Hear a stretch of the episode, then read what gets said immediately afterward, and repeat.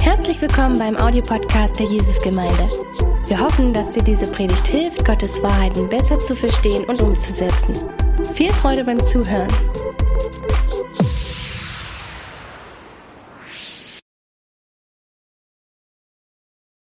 Ja, wir befinden uns tatsächlich ähm, fast am, oder eigentlich am Ende äh, der Predigtreihe Wunder.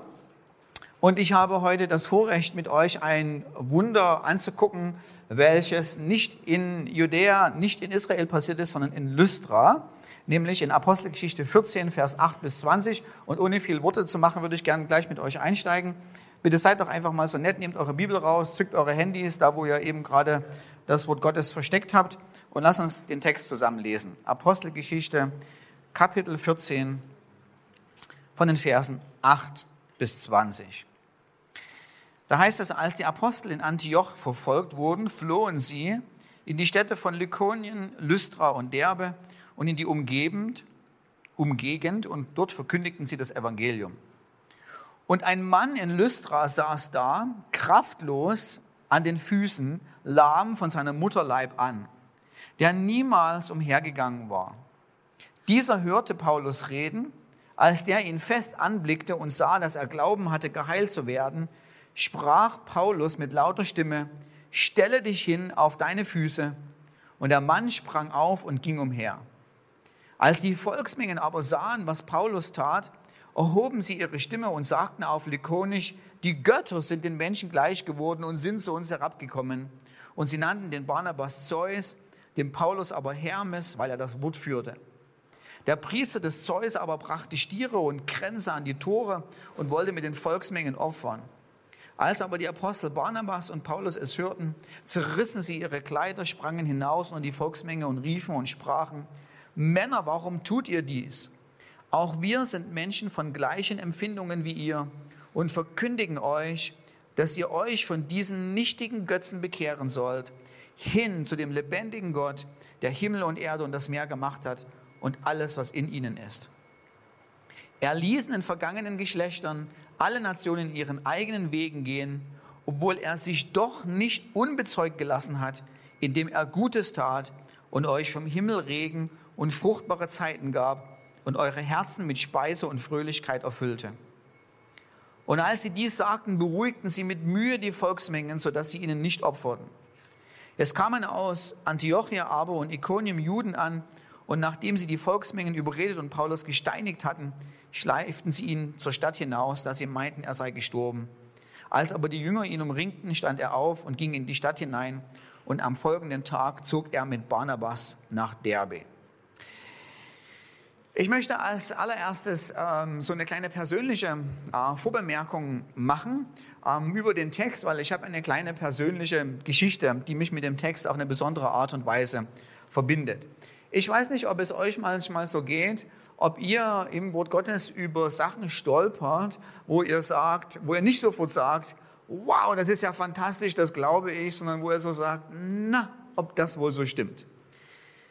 Also ich sage es euch ganz offen und ehrlich, obwohl ich jetzt Theologie studiert habe und seit über zehn Jahren Pastor bin, mir geht es manchmal so. Also es ist nicht so, dass gewisse Dinge mich vollkommen aus der Bahn werfen und, ich, und, und, und sozusagen mein Glaube vollkommen weg ist. Der ist trotzdem noch da, die Liebe für Jesus ist trotzdem noch da, meine Leidenschaft für ihn ist trotzdem noch da. Aber es gibt so manchmal so gewisse Punkte, wo ich sage, oh, mit dem Jona, ob der da wirklich in diesem Wal verschluckt wurde und dann auch noch so ein poetisches Gebet formulieren konnte, ob das so war. Hm, und diese Sachen beschäftigen mich dann. Und ähm, na klar kann man, wenn ich eine ruhige Minute habe, denke ich dann darüber nach und sage mir, naja, aber warte mal, warte mal, warte mal, warte mal. Also das ist derselbe Gott, der das Universum geschaffen hat. Ja? Also derjenige, der all die Dinge, die wir sehen, in seiner Hand hält, der könnte das eigentlich mit dem Wahl auch machen. Ja? Und dann komme ich wieder so ein bisschen zurück, wo ich sage, also weißt du was, was zwar stimmt, ist, dass ich manchmal so, so ein bisschen mir der Glaube in der Sache sofort fehlt, aber ist es nicht meistens so, weil mir, weil es weil es nicht aus meinem Erfahrungsschatz ist. Also ich bin noch nie in, in das Meer gefallen, also im Schiff, ich bin noch nie von dem Wal gefressen worden und ich habe noch nie hebräische Gedichte geschrieben. Ne? Und es ist so natürlich oftmals so eine Dissonanz, also wir lesen, die normal ist, die vollkommen normal ist. Wir lesen Dinge und wir erleben sie nicht oder haben sie nicht so erlebt. Es ist nicht in unserer Realitätswelt. Es ist einfach auch nicht üblich, dass jeden Tag jemand vom Toten aufersteht und dann fragen wir so, ist das wirklich so? Okay, und hier diese Geschichte, das war bei mir so, ja. Also ich habe das gelesen und habe mir so gedacht, klasse Geschichte, ich liebe dich, Jesus, was die Apostel gepredigt haben, wunderbar. Aber ob die den nur wirklich geopfert haben, das war mir irgendwie so ein bisschen, hat der Lukas ja nicht ein bisschen über die Stränge gezogen, ja. Also ich meine, oh, Zeus, den kenne ich von denjenigen, der auf dem Olymp war, ja, und damit seinen Blitzen runtergeschmissen hat. Und da haben die wirklich gedacht, dass dieser Paulus jetzt und der Barnabas Zeus und Hermes sind, ja. Und äh, wie gesagt, hat mich nicht aus der Bahn geworfen, ist noch nicht so super essentiell gewesen, dass ich gesagt habe, ich muss meinen Pastorenschap aufgeben. Ähm, aber es war so, es war so dieses, so ein kleiner Bereich mit dem kleinen Fragezeichen. Und dann ist Folgendes passiert. Ich kann mich noch genau daran erinnern, wo es war. Ich habe mir ein Buch gekauft über alte griechische ähm, Liebesromane. Ja, also wenn ich nicht auf der, Aus, nicht auf der Ausgrabungsstelle Stelle bin, lese ich griechische, griechische äh, Liebesromane. Und ähm, das Interessante ist, dass diese Liebesromane ähm, zum Teil aus dem ersten Jahrhundert stammen. Und ich habe dann zum Beispiel unter anderem ge gelesen hier eine ephesische Geschichte, also spielt am Ort von Ephesus, erstes Jahrhundert. Und ich habe mir gedacht, Mensch, da kann man bestimmt irgendwas lernen, irgendwas rausfinden. Und das Tolle eben bei solchen Sachen, die aus dem ersten Jahrhundert kommen, ist, man taucht total in die Lebenswelt des ersten Jahrhunderts ein. Und dann plötzlich sieht man, oh, das ist ja genau wie im Neuen Testament, ja. Da sind die nutzlosen Sklaven, da ist der gute Sklave, da ist der Hausherr, der weggeht und dann nach langer Zeit wiederkommt kommt und die nutzlosen Sklaven, die werden bestraft und die guten Sklaven kriegen eine Belohnung und denkst so, wow, das ist ja total genau wie im Neuen Testament. Und dann lese ich diese Geschichte und gleich am Anfang stellt der Autor zwei, zwei Leute vor, einen Mann, Haprokomes und Antia. Ja, also man kann sich dann denken, wo die Geschichte hingeht. Ja, die lernen sich irgendwann mal kennen, ist eine Liebesgeschichte. Und das Interessante ist, gleich am Anfang sagt er, dass der so gut aussehend war und solche interessanten Fähigkeiten hatten, dass als er in die Stadt gekommen ist, die Einwohner ihn wie einen Gott behandelt haben, sich sogar vor ihm niedergeworfen haben und angefangen haben, ihn anzubeten. Und bei der Frau ist genau dasselbe. Die war irgendwie so hübsch anzusehen, dass als sie nach Ephesus gekommen ist, sie alle gesagt haben, die wunderschöne Antja oder vielleicht ist es sogar Diana von Ephesus, die uns heimgesucht hat. Und ich lese das und denke mir, Apostelgeschichte 14, die haben das wirklich gemacht, ja. Das ist wirklich so gewesen.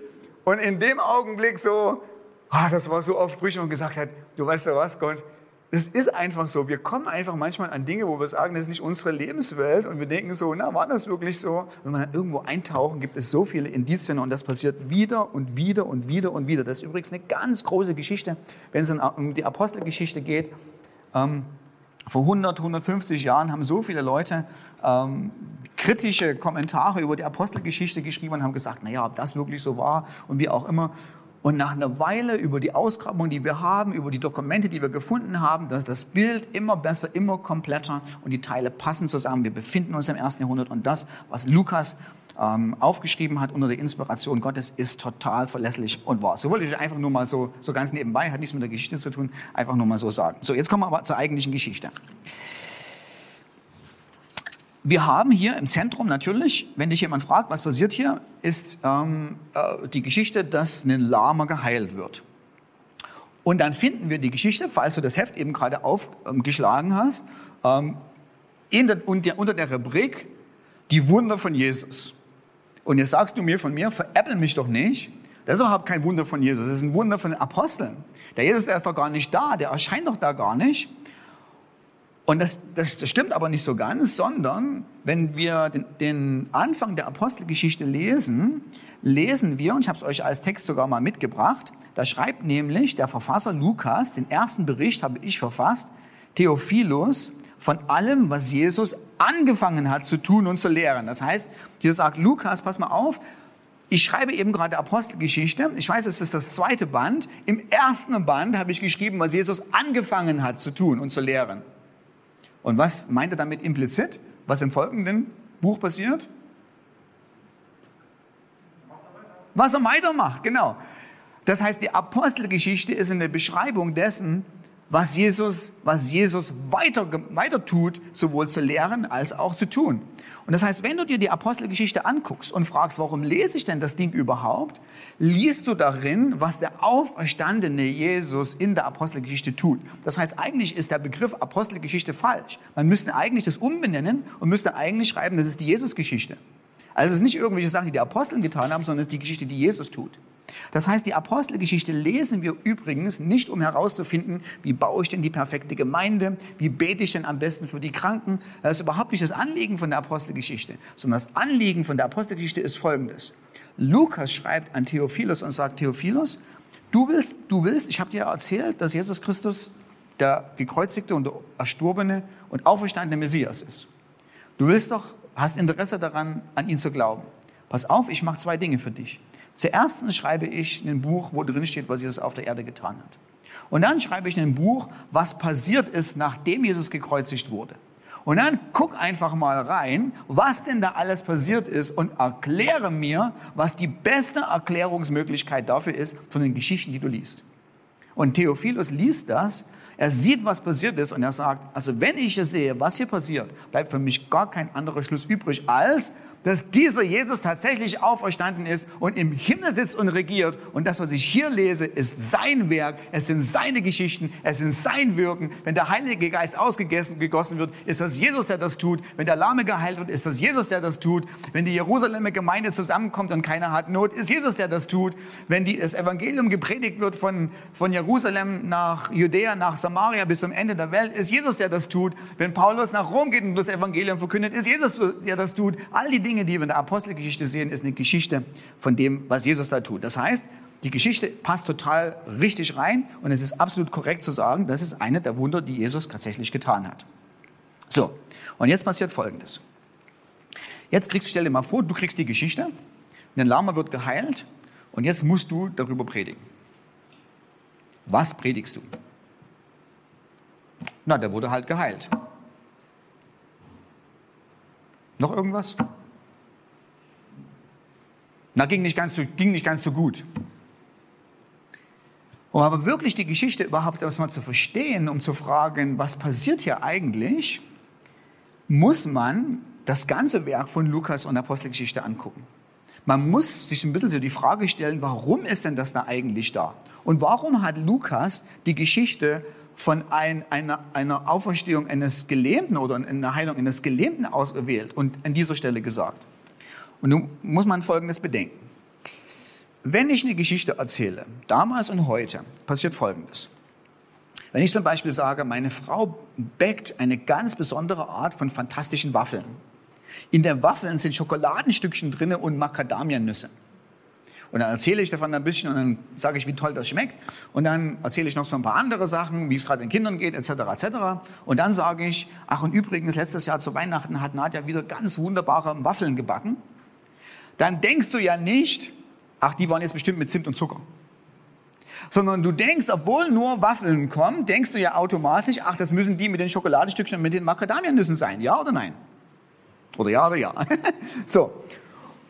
Das heißt, wenn immer jetzt Waffeln kommt, es sei denn, ich sage ja, das sind ein paar andere Waffeln gewesen, ist automatisch immer dabei Schokolade und Macadamianüsse. Und das ist genau, was in dieser Geschichte passiert. Weil das ist nicht die erste Heilung eines Gelähmten, die wir in Lukas und der Apostelgeschichte lesen im Doppelwerk, sondern wir haben schon Heilung von einem Gelähmten vorher. Und die Idee ist, wenn du Lukas fragst, warum steht denn das hier, musst du Lukas fragen, was war denn die Schokolade und die, die, die Macadamiennüsse, die, die du gleich am Anfang erzählt hast. Worum ging es denn da eigentlich? Weil er, der, der, sagt, der, der wiederholt das ja natürlich nicht immer. Ist sowieso schon viel zu viel Platz. Musste sowieso schon zwei Bücher draus schreiben anstelle von nur einem. Ne? Das heißt, man muss irgendwo ein bisschen Platz sparen. Man kann nicht alles doppelt und dreifach erklären. So, das heißt, wir müssen uns zur allerersten Geschichte hingehen, wo, der Gelähmte, wo, wo ein Gelähmter geht. Und anstelle die Geschichte vorzulesen, habe ich euch einfach nur mal ein paar Bilder mitgebracht zur Erinnerung. Die haben wir übrigens auch in dem Heft. Die erste Geschichte um äh, die Heilung eines Gelähmten ist, wo die vier Freunde den Gelähmten da auf der Trage zu Jesus schleppen, durch das Dach durchlassen und dann als allererstes Jesus zu dem Gelähmten was sagt und dann, nachdem die dann eine Weile diskutiert haben, der Gelähmte geht. Könnt ihr euch daran erinnern? Ja. Übrigens, was ist die zentrale Aussage? Worum geht es in dieser Geschichte? Ich weiß heute nicht nur eine rhetorische Frage, man kann mal mit echten Antworten das versuchen. Was ist die Hauptaussage dieser Geschichte? Wie bitte? Jesus kann Sünden vergeben. Richtig. Jesus kann Sünden vergeben. Könnt ihr euch daran erinnern? Das war das Kernelement der Geschichte. Jesus ist der von Gott bevollmächtigte Sündenvergeber. Der ist so bevollmächtigt, dass du nicht mehr zum Tempel gehen musst, dass du einfach nur zu Christus kommst und sagst, Christus, ich glaube an dich. Und Christus sagt, ich mache all das, was vorher im Tempel passiert ist. Ich bin die Erfüllung von Gottes Verheißung. Ich bin jemand, die kannst du überhaupt nicht vorstellen, wie großartig ich bin, kannst gar nicht vorstellen, welche Autorität ich habe. Ich habe sogar Autorität, die die Sünden vergeben. Diese Idee ist die Schokolade und die Macadamianüsse. Diese Idee wird weiter verfolgt, auch zum nächsten Geheilten. Den nächsten Geheilten finden wir in der Apostelgeschichte Kapitel 3. Habe ich euch auch ein Bild mitgebracht. Ähm, da gehen Petrus und Johannes in den Tempel ähm, na, kommt irgendwann mal, äh, gehen Petrus und Johannes in den Tempel und sehen in den Tempelanlagen einen Gelähmten vor dem Tempel liegen. Und sie sagen zu ihm, Silber und Gold haben wir nicht, aber im Namen von Jesus Christus, den Nazaräer, steh auf. Und dann gibt es eine ganz eigenartige Beschreibung, was der alles macht. Dann heißt es, der stand auf, der sprang und hüpfte und pries Gott. Er ging umher, sprang, hüpfte und pries Gott. Und übrigens, das müssen wir uns merken, weil diese, diese Wortkombination ist ungewöhnlich. Also ein Grieche liest das und denkt so, das sind aber eigenartige Worte, die er hier verwendet. Also hätte er einfach nur geschrieben, der stand auf und pries Gott. Aber es gibt diese Dreierkombination. Stand auf, hüpfte, sprang, äh, ging umher und pries Gott. Also eine Viererkombination. So, jetzt kommt Folgendes. Teil der Geschichte in Lukas Kapitel 3 ist, das, ist nämlich die Idee auch, auch hier kommt die Schokolade in die Macadamianüsse wieder zustande, ist, dass Christus zeigt sich als derjenige, der Autorität hat, Sünde zu vergeben und sein Reich zu bauen. Und er macht es, sein Reich wird gebaut, indem die Botschaft verkündigt wird, wer Jesus Christus ist. Und, und Christus ist derjenige, der Sünde vergibt und aufgrund der Sündenvergebung sein Reich baut, sein, sein eigenes Volk wiederherstellt ähm, ähm, und etwas macht, was, äh, ja, was du sonst nirgendwo anders in der Welt kriegst. Und dann ist nämlich, muss man sich Folgendes noch bedenken. Dieses, er sprang umher, er hüpfte ähm, und, und pries Gott, kommt, wenn ihr ähm, zum Beispiel das Heft hier dann lest, ähm, in, auf Seite 30, das sind die Worte aus Jesaja 35, Vers 3 bis 6. Das heißt, da verheißt nämlich der allmächtige Gott, dass er selber sein Volk heimsuchen wird und sich sein, ihm, ihm selbst ein Volk bereiten wird, was ihm wohlgefällig äh, ist. Und was, wenn das, was dann passiert ist, wenn Gott kommt und sich sein neues Volk zu ihm wiederherstellt, dann werden die Lahmen hüpfen, springen, umherlaufen und Gott preisen. Das heißt, was in Apostelgeschichte 3 passiert, ist Petrus predigt oder die Geschichte, was sie gesagt ist, der auferstandene Christus lebt und er baut sein eigenes Reich, er, er baut für sich ein eigenes Volk, er stellt das Volk Gottes zu Gott wieder her, er ist der auferstandene, von Gott autorisierte Herrscher, der alle Menschen ruft, Buße zu tun und zu ihm umzukehren. Das ist die Geschichte. Und nun kommen wir zu unserer eigentlichen Geschichte, zur Apostelgeschichte Kapitel 14. Die Tatsache, und ist euch was aufgefallen, was das Interessante ist? Die Tatsache, dass wir die Geschichte eigentlich schon mal haben, dann könnte man, hätte Lukas ja einfach schreiben, sagen können, ja, die Geschichte haben wir schon mal, das müssen wir nun nicht noch mal erwähnen. Die, das Interessante an der Geschichte, worum es jetzt wiederkommt, ist, dass die erste Geschichte in Jerusalem und Judäa passiert ist. Und diese Geschichte passiert jetzt in Lystra, in heidnischen Gebiet. Das heißt, was Lukas hier macht, er sagt Folgendes. Das, was für die Juden galt, nämlich, dass er, der Gottessohn ist, Autorität mit Autorität ausgestattet, Sünde zu vergeben, der sein Reich baut und sein Volk wiederherstellt, das ist nicht nur exklusiv für die Juden, das ist auch für jede Ecke und Kante des Universums. Die Idee dahinter ist, das, was Christus eigentlich unter den Juden macht, wird jetzt universalisiert, uni, weiß nicht, wie das heißt, wird so, das gilt für alle, jeden, immer und überall. Also die Idee dahinter ist, das ist nicht nur, wo du sagst, oh, das ist eine schöne Geschichte, toll, dass Gottes Sohn das für die Juden macht, sondern die Idee jetzt ist dahinter, es kommt vor deine Haustür, es kommt vor dein Leben. Christus klopft an deine Tür an und sagt, ich bin der von Gott autorisierte Herrscher, auferstanden zu Rechten Gottes sitzen. Ich habe Autorität, Sünde zu vergeben. Außer mir gibt es keinen anderen Namen, den du anrufst. Tu Buße und kehre um und ich mache etwas ganz Fantastisches mit dir. Ich nehme dich hinein in mein Reich und baue dich als lebendigen Baustein in mein Volk hinein. Dieser Weg oder keiner. Das ist die Botschaft. Das, das ist die Idee dahinter. So, was hat das jetzt mit mir zu tun? Das Interessante ist, dass wenn wir uns die ganze Apostelgeschichte angucken, diese Dinge, die passieren immer, oder was so, was so überhaupt so vonstatten geht, die passieren immer, wenn Christus gepredigt wird. Also die die Apostel sind nicht nach Lystra gekommen und haben gesagt, naja, was machen wir denn hier mal? Wir ziehen uns mal irgendwo zu zurück. Ähm, wir bauen hier ein Häusle hin, dann bleiben wir eine Weile, dann können wir vielleicht mal so ein paar Heilungsgottesdienste anfangen. Es ging los mit der Verkündigung des Evangeliums. Es ging los über den Bericht, wer Jesus ist und was er für dich getan hat. Und was Jesus dann macht, ist, er greift ein aufgrund der Verkündigung des Evangeliums und tut übernatürliche Dinge, um zu zeigen, wer er wirklich ist. Und wisst ihr, was das mit uns zu tun hat? Ich habe einfach mal so eine Frage als Frage gestellt. Verna oder vernachlässigen oder geringschätzen wir manchmal die Tatsache, dass Jesus sein großartiges Reich baut, indem Menschen von ihm hören, wer er ist. Ehrlich, wir denken manchmal, und ich denke, es ist ein Fehler, wir denken manchmal, wir müssen das alles noch ein bisschen besser optimieren in der Gemeinde. Lobpreis noch ein bisschen besser machen, damit wir die Gegenwart Gottes noch ein bisschen spüren. Noch ein bisschen mehr Technik, noch ein bisschen mehr Licht. Und übrigens, alle Sachen sind klasse und ich liebe alle Sachen und nicht alle Sachen sind richtig und gut. Aber vernachlässigen wir dabei, dass Christus sein Reich baut, wenn Leute hören, wer er ist. Weil das ist die Hauptaussage von der Apostelgeschichte, das ist die Hauptaussage von dem, was hier passiert. Und ich habe so eine innerliche Sehnsucht, und du sicher auch, wo du sagst, oh, es muss sich was ändern. Es muss auch in Dresden passieren, dass Christus eingreift und sein Reich baut.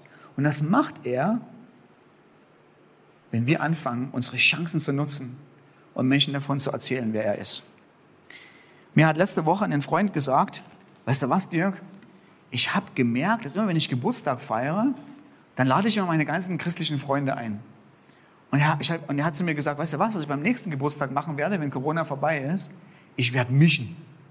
Ich werde so 50-50 mischen und eine schöne Mischung zusammenstellen. Und dann sollen mal meine ganzen christlichen Freunde, wenn dann alle zu meiner Geburtstagsparty kommen, schön meine nicht christlichen Freunden was von Jesus erzählen. Und ich habe das gehört und habe gedacht, das hätte von mir kommen können, das kann ich auch. Das mache ich auch, ja, so. Es kommt bald ein Wundergeburtstag bei mir. Das mache ich auch. Fand ich so klasse die Idee. Ähm, richtig prima. Ich hatte letzte Woche ähm, einen, einen Gespräch mit einem so Finanzberater. Also ähm, seit zehn Jahren ähm, bezahle ich monatlich einen kleinen Betrag in so einen Aktienfonds ein, ähm, damit der hoffentlich wächst und meine Rente irgendwann mal finanziert. Und dieser ähm, Berater hat dann gesagt, nee, wir müssen da an dem was ändern. Du weißt, es gibt keine Zinsen mehr und alles wird anders und so. Wir müssen das mal alles umstrukturieren. Und ich habe an dem Abend da gesessen und habe mir gedacht, ach, jetzt hast du den Termin. Ist eigentlich eine coole Chance, dem was über Jesus zu erzählen. Ne? Und dann habe ich mir Folgendes gedacht. Da wird mir, ich weiß so genau, wie der mir kommt, weil ich kenne, ich habe selber mal, ich bin Bankkaufmann von Beruf. Ich weiß, was er sagen wird. Der wird gucken, wie viel da in dem Fonds drin ist und dann wird er sagen, Sie müssen Ihre Zahlung erhöhen, ne? sonst wird das nichts. Ne?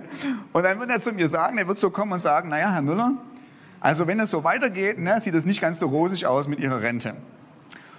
Und da habe ich mir gedacht, das ist garantiert ein guter Einstieg. Ich werde dem sagen, na, wissen Sie was? Ich lebe ja auch nicht für die Rente. Ne? Also ich weiß, ich muss überleben, aber ich, werde, ich lebe nicht für die Rente, ich lebe für was nach der Rente kommt. Ja? Und dann wird er mich bestimmt mit großen Augen angucken und diese, diese Pause, wo er schockiert ist, werde ich nutzen, ja, sozusagen, um ihm was zu erzählen. Bin ich überhaupt nicht dazu gekommen, ja. Weil was ich nicht mehr auf dem Schirm hatte, ist, ähm, wie sehr ein gläserner Mensch ich bin für die Leute, die auf mein Konto gucken können. Ja?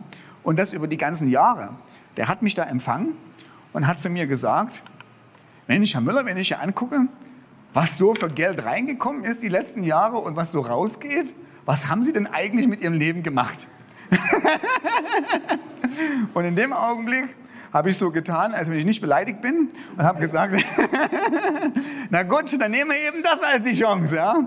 Und habe ihm ein bisschen davon erzählt, was ich mache. Und ich kann nur sagen, wir hatten ein wunderbares Gespräch. Also er ist leider nicht gleich, hat sich nicht gleich hingekniet und hat nicht gleich gesagt, was muss ich tun, um gerettet zu werden. Aber zumindest muss der nachfolgende Kunde eine Dreiviertelstunde warten, weil wir ein tolles Gespräch hatten und ähm, uns wunderbar unterhalten haben, wer Jesus eigentlich ist ähm, und was er so macht. So, ey, ich, ich sehne mich, ich sehne mich, dass so eine Sachen passieren. Weil das ist die Art und Weise, ja, auch wenn, wenn wenig passiert. Weil hier in der Apostel ist auch wenig passiert. Es ist nicht so, dass Paulus überall hingegangen ist und plötzlich gab es überall diese Massenbekehrung von Hunderttausenden von Leuten, die ihre Knie zu Jesus ge äh, gebeugt haben. Ähm, weil, wenn wir sehen in der Geschichte, ist hier, hier nicht besonders viel passiert sein. Aber Gott nutzt diese Dinge und Christus, der Auferstandene, nutzt diese Dinge, um, unser, um sein Reich zu bauen. Und ich frage dich, und es ist nicht eine rhetorische Frage, sondern eine praktische Frage, eine Challenge für nächste Woche.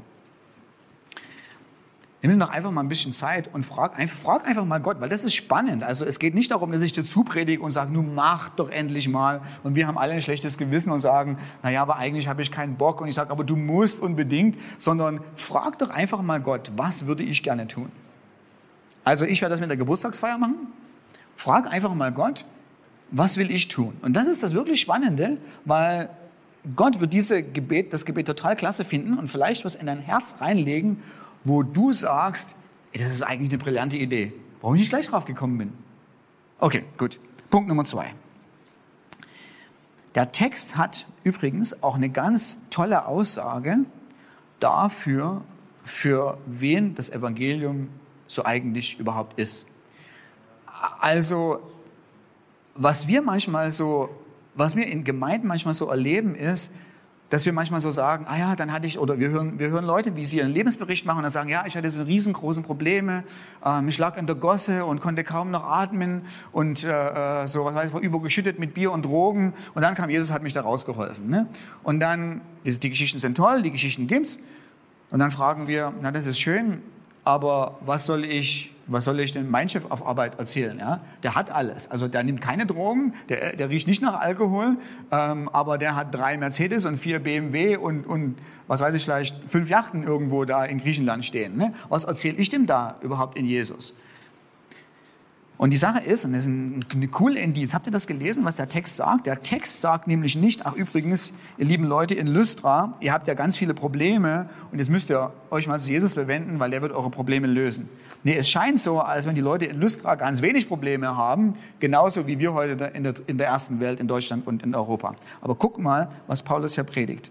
Er sagt Folgendes, er sagt von Vers 16 an, er ließ den vergangenen Geschlechtern alle Nationen ihren eigenen Weg gehen, obwohl er sich doch nicht unbezeugt gelassen hat, indem er Gutes tat und euch vom Himmel Regen und fruchtbare Zeiten gab und eure Herzen mit Speise und Fröhlichkeit erfüllte. Was Paulus hier predigt, er sagt, ist zu den, er sagt zu den Leuten da, könnt ihr euch daran erinnern, wie gut es euch letztes Jahr ging? Könnt ihr euch an euren Gehaltserhöhung daran erinnern? Könnt ihr euch daran erinnern, dass ihr ein neues Auto gekauft habt, ohne das zu leasen? Könnt ihr euch daran erinnern, wie gut es euch eigentlich geht? Und dann sagt Paulus, das war das Zeugnis von Gott. Das war Gott, der euch in euer Leben gefüllt hat mit so vielen guten Dingen. Mit Haus und Hof und Frau und Kind und Kegel.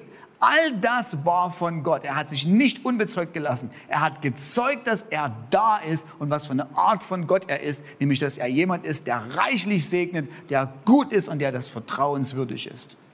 Und was ihr gemacht habt, ist, ihr habt von diesem guten Gott seine Sachen genommen und seid dann hingegangen und habt seinen Feinden an, seine Feinde angebetet.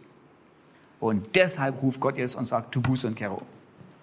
Es ist nicht so, dass das Evangelium nur da ist für Leute, die Probleme haben. Das Evangelium ist da für reiche, wohlhabende Leute, die satt sind und nichts mehr brauchen, weil es kommuniziert, dass sie ihre Sattheit von Gott haben und sie deshalb dringend zu ihm kommen sollten und sagen, alles, was ich habe, kommt von dir. Ich danke dir dafür, ich beuge meine Knie, dass ich dich nicht dafür geehrt habe und ich fange an, an deinen Sohn zu glauben und ihm nachzufolgen. Ist nicht cool? So, okay. Drittens, bin, bei drittens Vier Sachen gibt es und bei drin ist es gut. Okay. Habt ihr gemerkt,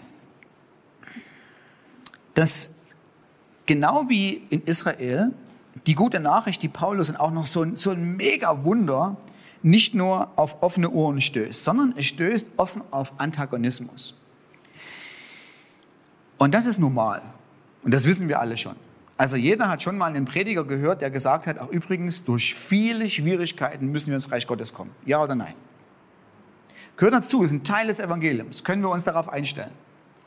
Und nun ist Folgendes. Ich möchte euch so ein bisschen warnen vor einem falschen Märtyrerkomplex. Weil hier ist eine ganz interessante Dynamik, die, die passiert.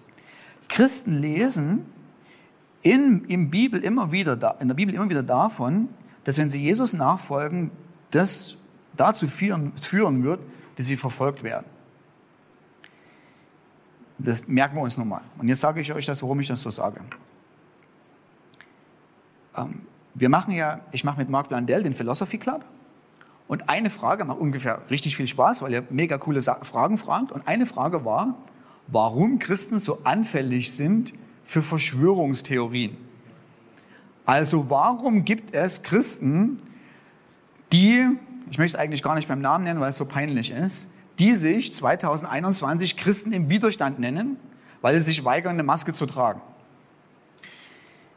Naja, ich weiß noch nicht, wie ich die Frage beantworte, aber ich habe mal drüber nachgedacht und wisst ihr, was ich vermute? Was einer der Gründe ist? Ist, dass Christen entwickeln den Märtyrerkomplex. Sie hören immer wieder, du wirst leiden, du wirst leiden, du wirst leiden. Wir haben aber noch nie gelitten. Und jetzt kommt die perfekte Chance, endlich mal zu leiden, indem wir die Regierung herausfordern. Ich denke, da ist wirklich was dran an der Dynamik. Wir haben so eine Diskrepanz zwischen, du musst leiden, wir machen es nie und jetzt ist die Chance. Jetzt können wir mal rebellieren und können mal gucken, wie die, Gemeinde, wie die Regierung uns verfolgt. Und dann leiden wir mal für Jesus. Und wisst ihr was? Ich denke, Paulus und die Engel und Jesus selber schlagen sich die Hände im Kopf zusammen, also wie das Emoji da so. Ja? Und sagen, Mensch, die hätten eigentlich nur zur ersten Petrus gehen müssen. Kapitel 3, Vers 17, da steht das schon drin. Es ist überhaupt nicht sinnvoll, für Böses tun zu leiden, sondern sinnvoll ist es zu leiden, wenn man was Gutes getan hat. Das heißt, die Idee im Neuen Testament ist schon lange klar. Das sind nicht erst die ersten, die wir drauf gekommen, die, die wir drauf kommen. Es ist, es bringt nichts. Du brauchst keinen Märtyrerkomplex haben, wenn du Mist baust und sagst dann, ich leide für dich, aber Jesus. Also es ist überhaupt nichts, zu schnell zu fahren. Der Polizist gibt dir fünf Punkte und was weiß ich, 250 Euro Strafe und dann kommst du zu Jesus und sagst, jetzt habe ich ja mal für dich gelitten. Es lohnt sich tatsächlich nur zu leiden, wenn du tatsächlich was Gutes für Jesus tust. Und die, die interessante Idee im Neuen Testament ist, Leiden ist immer damit verknüpft, wenn wir das Evangelium verkündigen. Es bringt, die, es bringt die Nachteile, dass Leiden kommt, wenn wir jemandem was erzählen und er findet das ganz, ganz uncool. Und übrigens, das passiert mir immer wieder und es wird dir auch passieren. Also da werden wir einfach nicht davon gefeit werden. Es ist einfach so. Und jetzt könnte ich da noch eine Stunde drüber reden, aber ich muss zum vierten Punkt kommen, ähm, weil ich ja gerade davon erzähle, dass wir die Regeln einhalten sollen und da gehört ja auch, dass wir zeitlich Schluss machen. Okay, noch vier. Da bin ich schon mal letzten Punkt, den mache ich auch gar nicht so lange. Und das ist eine Ermutigung. Wenn ihr, wenn ihr die Geschichte lest, und wirklich aufmerksam lest, werdet ihr Folgendes sehen, dass Lystra ein Misserfolg auf der ganzen Linie war. Also, da ist zwar das mega Wunder passiert, das Evangelium mega krass gepredigt worden, aber wer in Lystra hat sich bekehrt? Was sagt die Apostelgeschichte? Niemand. Da heißt es einfach nur, die haben Paulus gesteinigt. Das heißt, er hatte von jetzt an auch noch gesundheitliche Schwierigkeiten und er musste zur nächsten Stadt gehen. Nichts passiert. Totaler Misserfolg. Und ich kann dem total gut nachvollziehen. Ich kann die Enttäuschung nachvollziehen und ich frage mich so ein bisschen, geht es nicht uns manchmal auch so? Also warum sind wir überhaupt nicht mutig und erzählen anderen Leuten was von Jesus? Ich, ein Grund ist unter anderem auch, weil so wenig passiert. Es ist wirklich so. Es ist nicht nur eine rhetorische Sache. Also ich bin oftmals total entmutigt und ich mache oftmals Sachen nicht, weil ich sage, das bringt einfach nichts. In Deutschland passiert einfach nichts. Ne? Wir gehen in die Ukraine und Afrika, da passiert was, aber in Deutschland passiert einfach nichts. Ähm, ist euch, kennt ihr vielleicht dann doch jemanden aus Lystra, der sich bekehrt hat? Wenn wir nämlich die Apostelgeschichte weiterlesen, lesen wir, dass es einen sogenannten Timotheus gibt der kommt aus Lystra. Ist das nicht krass? Timotheus, der nächstgrößte Mann der Kirchengeschichte, derjenige, der das Werk von Paulus übertragen bekommen hat, wo Paulus irgendwann mal sagt, ich habe meinen Lauf gelaufen, Timotheus, jetzt trittst du an meine Stelle. Einer der großen Führer der Kirchengeschichte hat sich bekehrt an dem Ort, wo alle Leute gesagt haben, hier passiert nichts.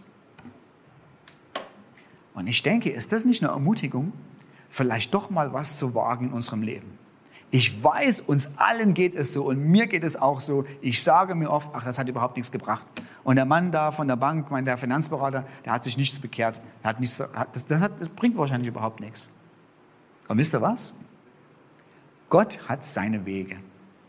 Und wer weiß, ob der Mann oder die Frau oder die Studienkollegin oder der Freund, von dem wir mal was erzählen, nicht vielleicht der nächste Martin Luther wird oder der nächste Reinhard Bonke oder der nächste große Evangelist, der Deutschland, Tschechien, Polen, Holland und die Mongolei zu Christus führt.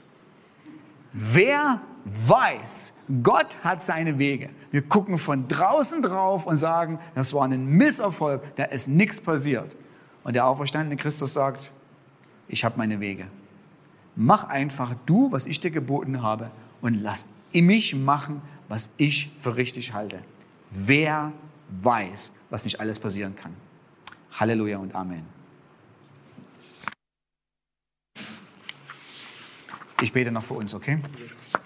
Wir brauchen einen, nicht einen abrupten Abbruch, sondern wir brauchen einen Übergangsabbruch. Übergang Komm, lass uns zusammen aufstehen.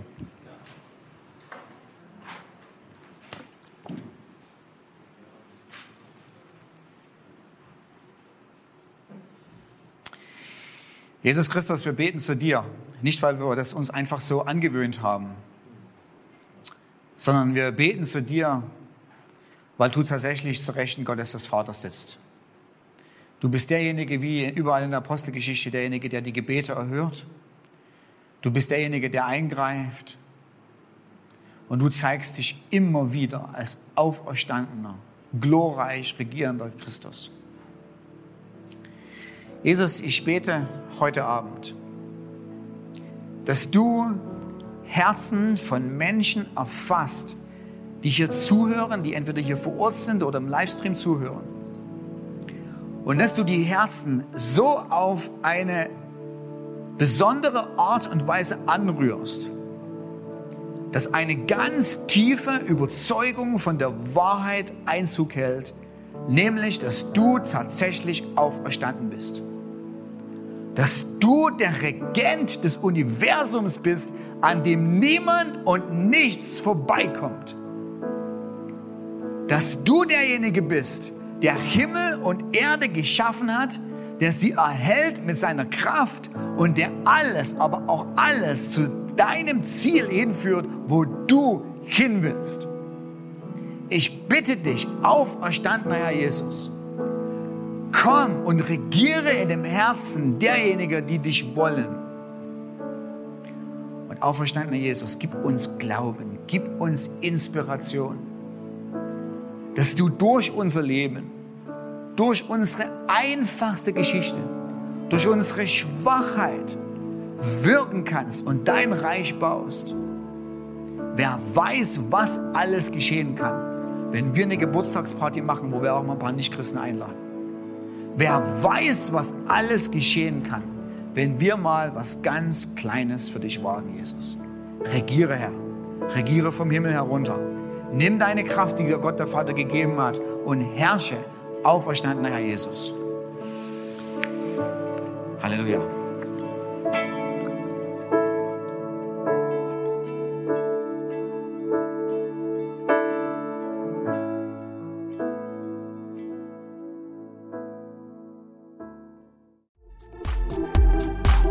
Noch mehr über Gott und die Jesusgemeinde wissen möchtest, findest du viele weitere Informationen auf www.jgdresden.de.